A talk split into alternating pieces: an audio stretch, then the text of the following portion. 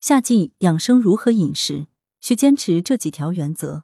俗话说：“大暑小暑，上蒸下煮。”小暑时节，岭南地区潮湿闷热，湿热交蒸。如果起居饮食不注意，就容易发生胃肠道疾病、痤疮、口腔溃疡、血压升高、心悸等健康问题。此时饮食上应有什么需要注意的呢？广州医科大学附属中医医院治胃病科副主任高三德向听友提供了一些养生建议：食用冷饮要节制。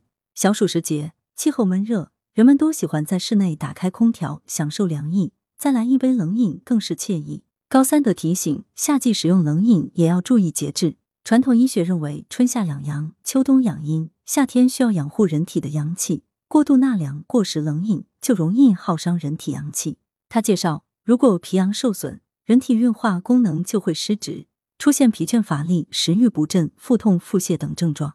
夏季饮食首先应坚持清淡、营养、易消化的原则，多吃蔬菜、水果、杂粮，可适当多吃消暑清热、生津解渴的食材，如赤小豆、扁豆、薏米、茯苓、芦根、淡竹叶、白茅根、绿豆、豆腐、荷叶、芦笋、苦瓜、冬瓜、丝瓜、节瓜、西瓜、雪梨、枇杷、乌梅等。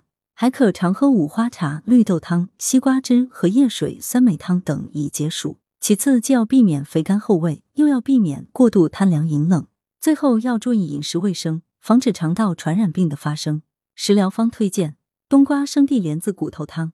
材料：猪骨两百五十克，冬瓜一百五十至两百克，生地二十克，干扁豆五十克，莲子五十克，生姜三片，盐少许。做法：生地洗净装盘待用。干扁豆先干炒一下待用，冬瓜清洗干净，带皮切厚块待用，莲子去腥洗净待用。然后准备一个煲汤的砂锅，将猪骨、冬瓜、生地、扁豆、莲子一同放入砂锅内，加入适量的清水，大火煮开，转小火煮九十分钟，最后下少许盐调味，拌匀即可。功效：解暑生津，健脾祛湿。